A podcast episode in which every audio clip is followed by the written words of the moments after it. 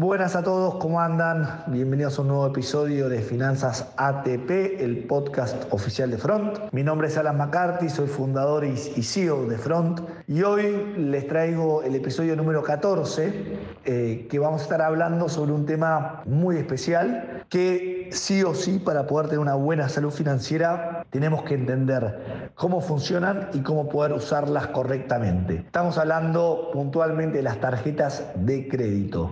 Las tarjetas de crédito pueden ser una gran herramienta para nuestras finanzas personales, pero al mismo tiempo, si no sabemos utilizarlas correctamente, pueden representar un riesgo aún mayor. Y para hablar de este tema, eh, hoy trajimos una invitada de lujo, de lujo, lujo, que es Mónica Fernández, ella es periodista de La Nación y se especializa en todo lo que tenga que ver con finanzas personales.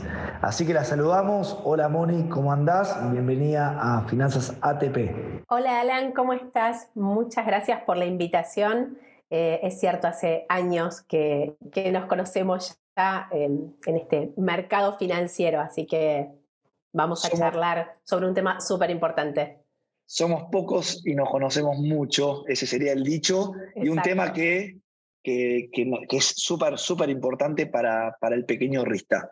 Así que si te parece, arrancamos con este nuevo episodio de Finanzas ATP eh, sobre el correcto uso de las tarjetas de crédito.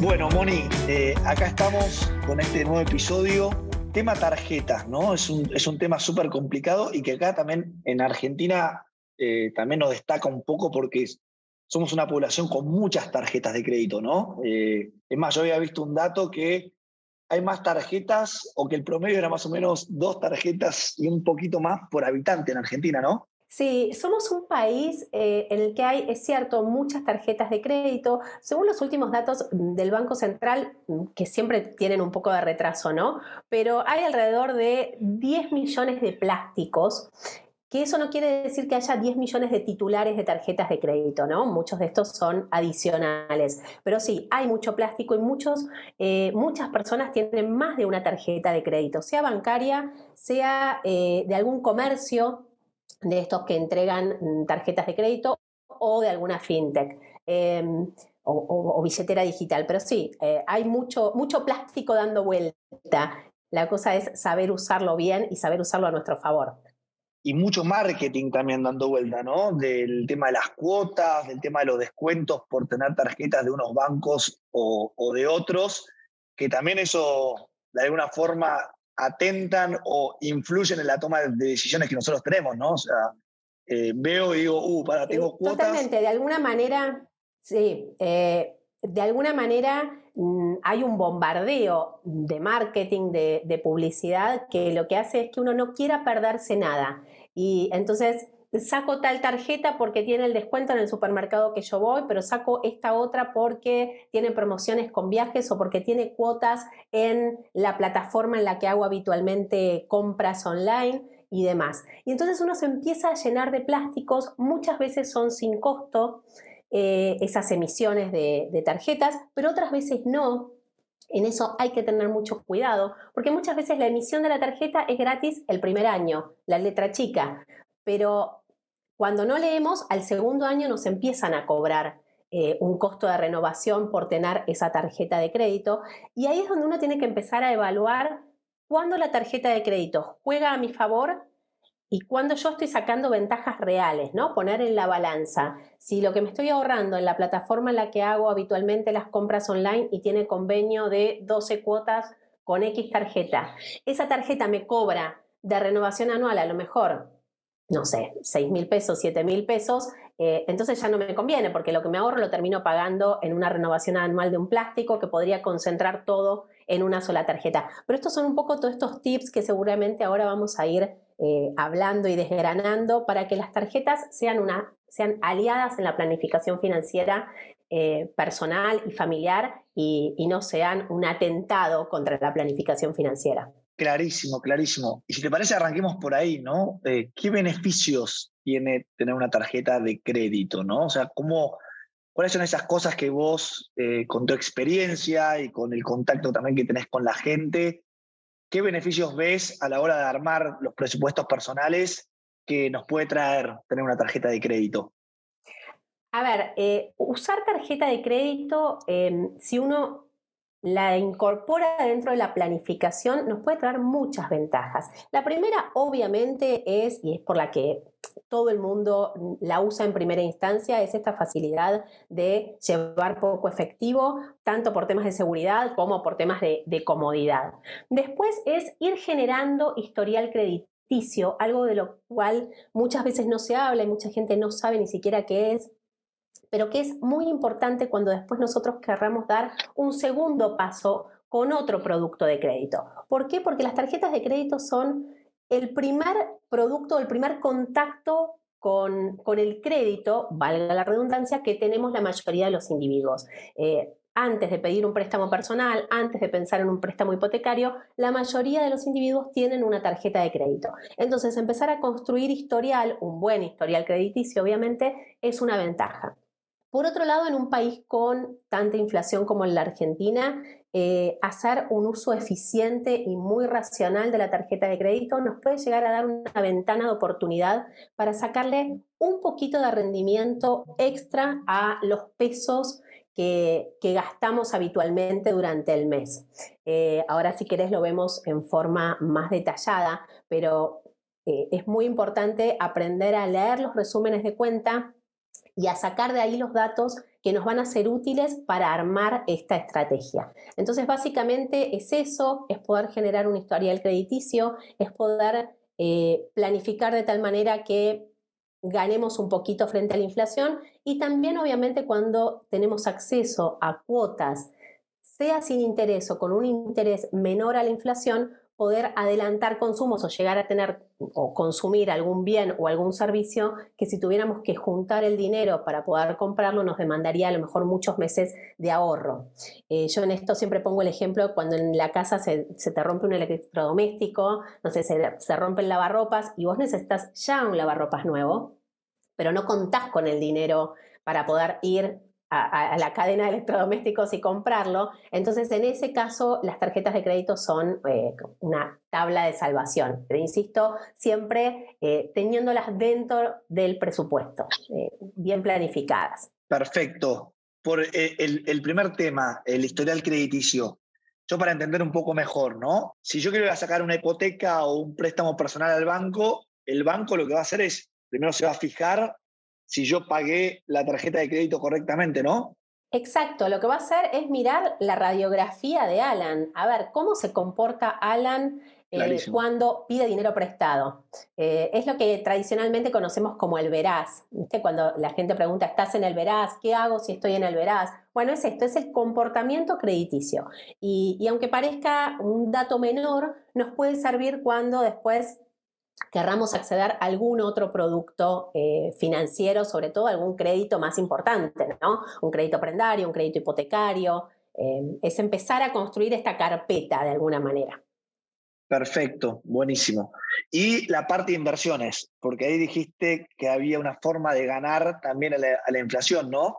¿Cómo es que funciona claro, Cuando, cuando uno hace eh, una planificación y sabe, eh, en esto lo primero que hay que tener es un presupuesto bien armado, porque de ninguna manera podemos planificar a futuro y poder tratar de sacar una ventaja con un instrumento financiero si no tenemos claros cuáles son nuestros ingresos y nuestros egresos. Pero a partir de eso, de tener claro ese número, lo que uno puede hacer es utilizar la tarjeta de crédito para todas las compras a lo largo del mes, incluso para poner en débito automático todo lo que es impuestos, servicios, los pagos que uno hace habitualmente. Y ese dinero que hubiera usado en pagarlo en efectivo, ir poniéndolo en un fondo de money market.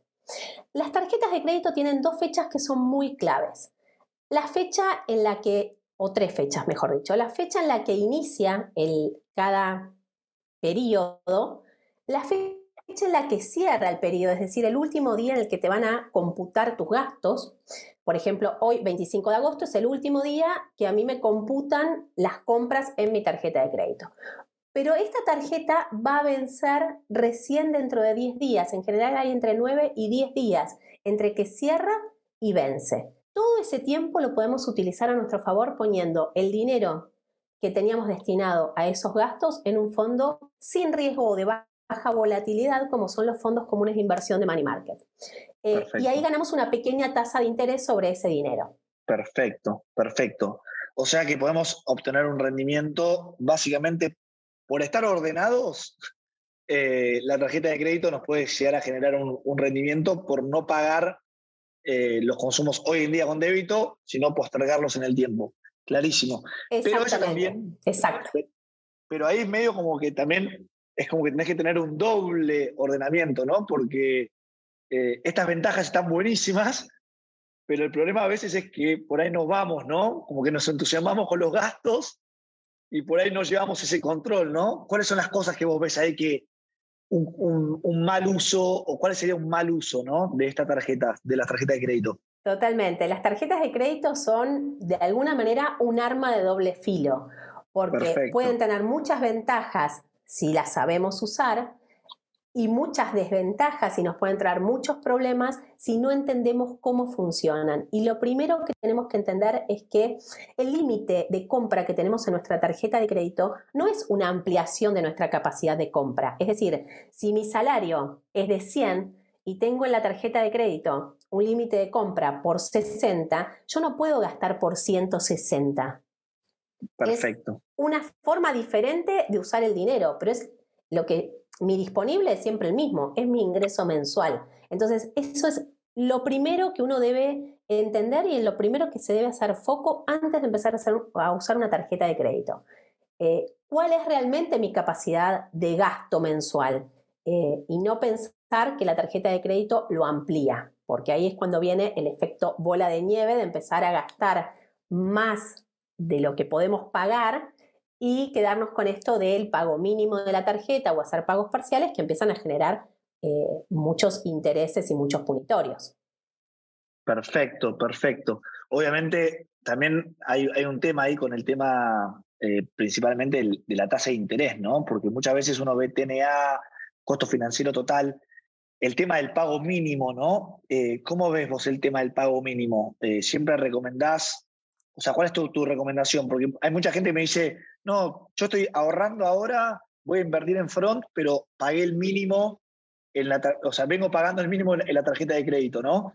¿Cuál es tu recomendación ahí? ¿Siempre cubrir el mínimo, cubrir el total, cubrir la mayor cantidad? No, me, eh, me parece, a ver, lo primero es entender que ese es un error de, de administración. Uno no puede invertir cuando tiene deudas. Es buenísimo empezar a invertir pero no cuando tenés deudas. Y si vos pagás el mínimo de la tarjeta de crédito, estás incurriendo en una deuda. Porque lo que uno tiene que entender es que la tarjeta de crédito, como lo dice su palabra, es alguien que me está prestando dinero, está adelantando el dinero por el consumo que yo hice. No me genera ningún costo adicional, ni ningún, no voy a tener que pagar ningún interés adicional si yo el día que vence mi tarjeta de crédito, pago el 100% de lo que consumí. Ahí es un uso 100% eficiente. Cuando yo empiezo a postergar o a diferir pagos y me queda una deuda, sobre ese saldo impago vamos a tener que pagar una tasa de interés que se va a sumar a los nuevos consumos y por eso es que eh, que tampoco vamos a poder pagar y otra vez volvemos al pago mínimo más los intereses y se empieza a hacer lo que llamamos la bola de nieve. En cuanto a tasas de interés que vos me preguntabas, uno no tiene que mirar la tasa de interés nominal anual, la TNA, que es lo que te suelen poner en letra un poquito más grande, sino el costo financiero total. ¿Por qué? Porque la tasa esta tasa nominal anual, que incluso ahora está mm, regulada por el Banco Central, eh, después tiene otra serie de cargos que se suman a esa tasa. Entonces la tasa que a lo mejor era del 63% termina siendo del 90%, aunque parezca mentira. Eso depende mucho también de cada entidad, de quién es la entidad emisora de esa tarjeta de crédito, si es un banco, si es una, eh, una fintech, si es un comercio, eh, cambia ese costo. Entonces uno lo que tiene que mirar es el costo financiero total, CFT. Perfecto, clarísimo, clarísimo. Sí, ahí eh, como que muchas veces nosotros tratamos de recomendar eso. Nada, o sea, primero hay que pagar las deudas. De hecho, eh, uno de los próximos episodios va a ser cuáles son esas dos formas de poder liberarnos de las deudas que, que hoy existen.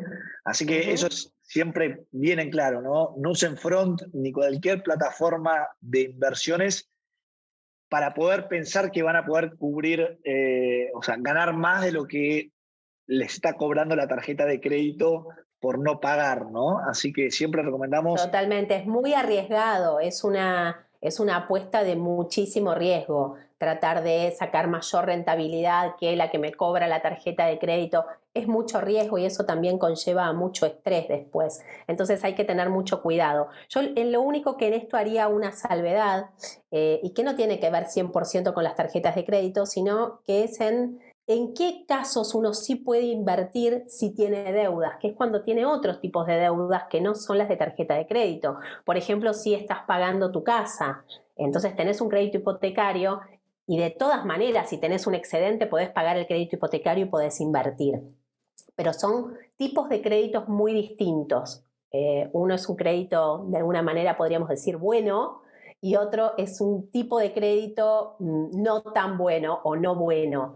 El crédito bueno es el que nos permite crecer. Perfecto. Como es el caso de una casa, el caso de un auto, o quien haya comprado, no sé, eh, un auto para hacerlo trabajar como taxi o como remis, entonces es su herramienta de trabajo y, y lo está pagando en cuotas, entonces ahí es diferente. Pero no los consumos corrientes. Cuando empezamos a posponer el pago de los consumos corrientes, del consumo que hacemos todos los meses, eh, ahí hay un problema y ahí lo que hay que revisar es por qué estamos gastando tanto, por qué no llegamos a pagar a fin de mes el total de nuestros consumos. Ver, y ahí otra vez eh, lo que hablábamos al principio, el presupuesto es una herramienta clave para ver por dónde se está filtrando, ¿no? Por dónde están las goteras, eh, dónde se está yendo el dinero eh, porque uno tiene muy en claro el dinero grande, lo que se van a alquilar, lo que se van a expensas, en el colegio de los chicos, pero después hay todo un goteo, una filtración que si la sumamos quizás hace más que un solo consumo grande. Y bueno, hay que, hay que empezar a ver si se reduce el consumo o si se aumenta el ingreso. No hay muchas más vueltas que darle a ese asunto. Eh, lo que no podemos es financiarnos eternamente con una tarjeta de crédito. Clarísimo. Ahí son los que se denominan a veces los gastos hormiga, ¿no? Esos que de a poquito fueron comiendo, eran chiquititos y por ahí se convierten en un, en un super gasto, eh, que por ahí muchas veces es el inconsciente, ¿no?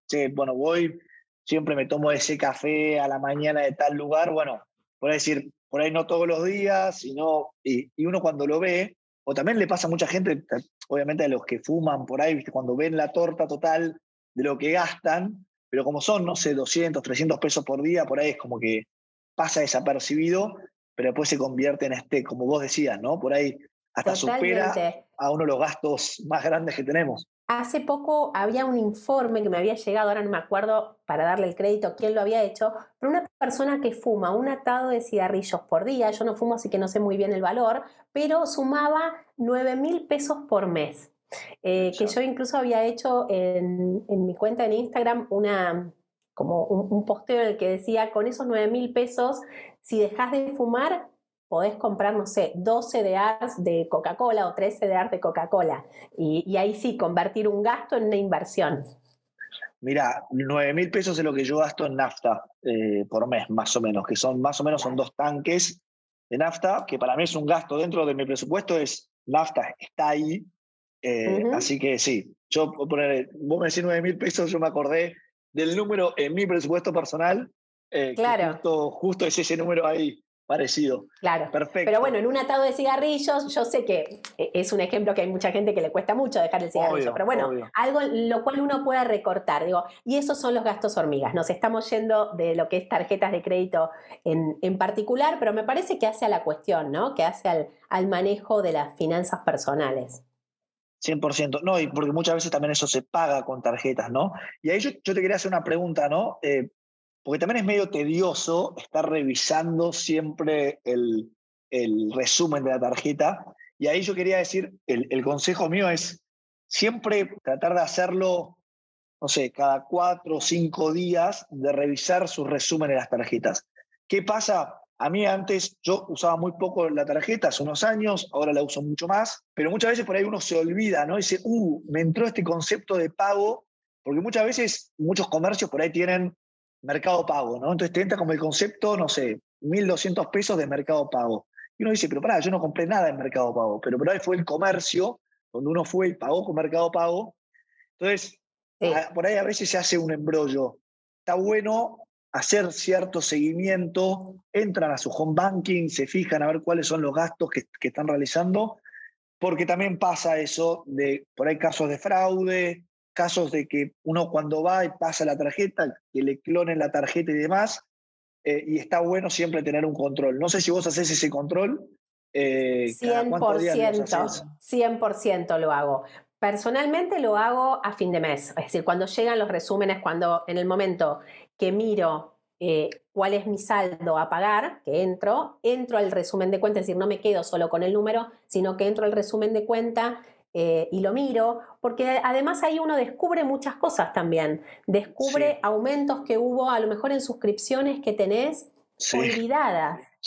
Eh, yo te digo que este mes en particular descubrí algunas que digo, tengo una suscripción a una revista que la tengo, se va acumulando porque nunca la leo. Y digo, ¿para qué? No es mucho, pero suman, creo que son, no sé, como 2.000, 3.000 pesos por mes.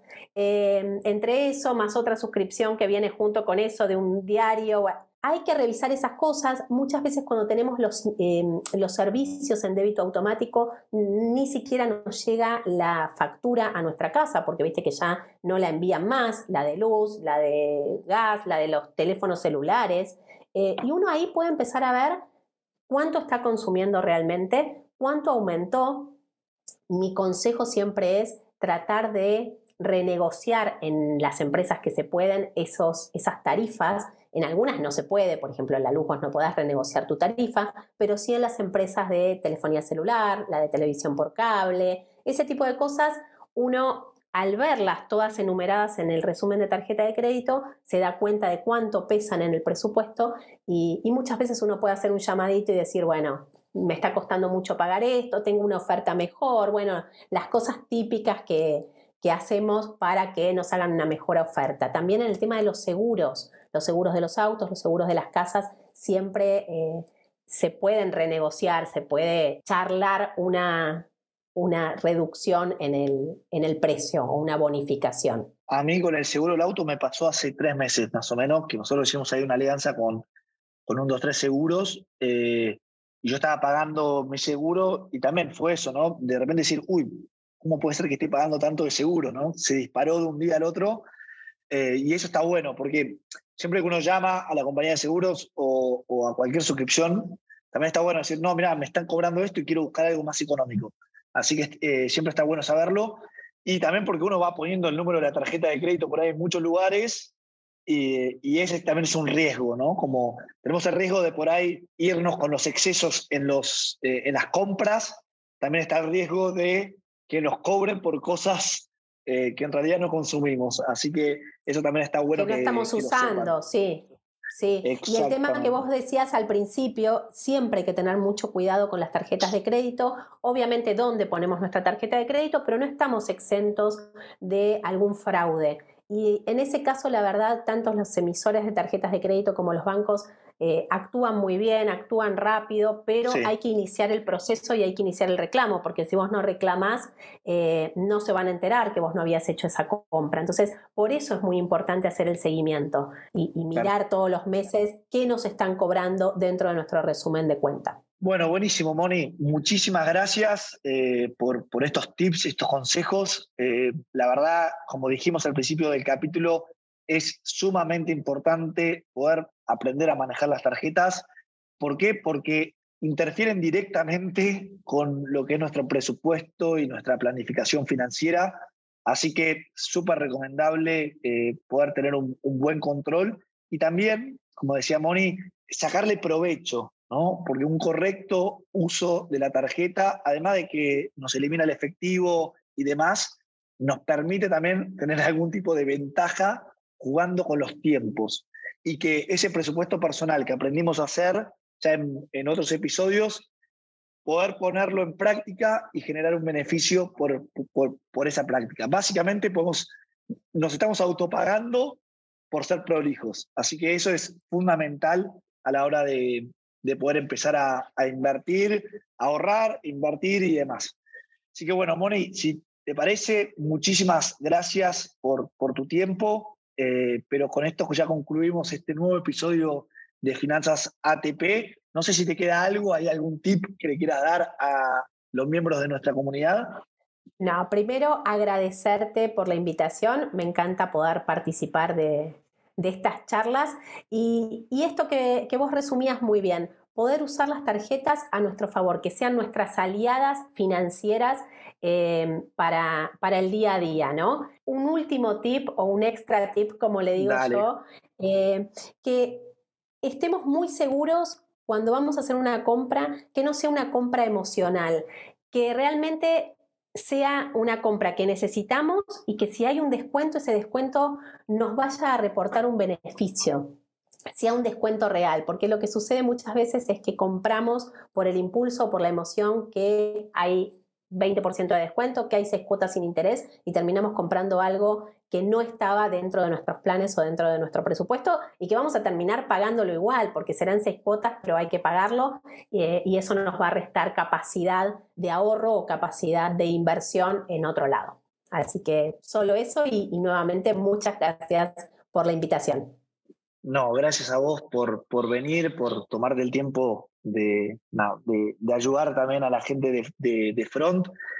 Moni la pueden seguir eh, en su Instagram, donde tiene un montón de contenido y yo de lo, de lo que vi creo que es de, de, lo más valioso que hay en redes, así que la pueden seguir. Eh, tu, tu, Dinero XL eh, es en Instagram, ahí hay de todo, todo lo que sea finanzas personales lo pueden encontrar ahí. Y obviamente sigue escribiendo ahí para La Nación todas las cuestiones de finanzas personales eh, ella es la, experta, por eso era, para mí es un lujo haberte tenido. Ahí estamos, seguimos haciendo educación financiera por todos los canales posibles. Me parece que esa es la herramienta fundamental.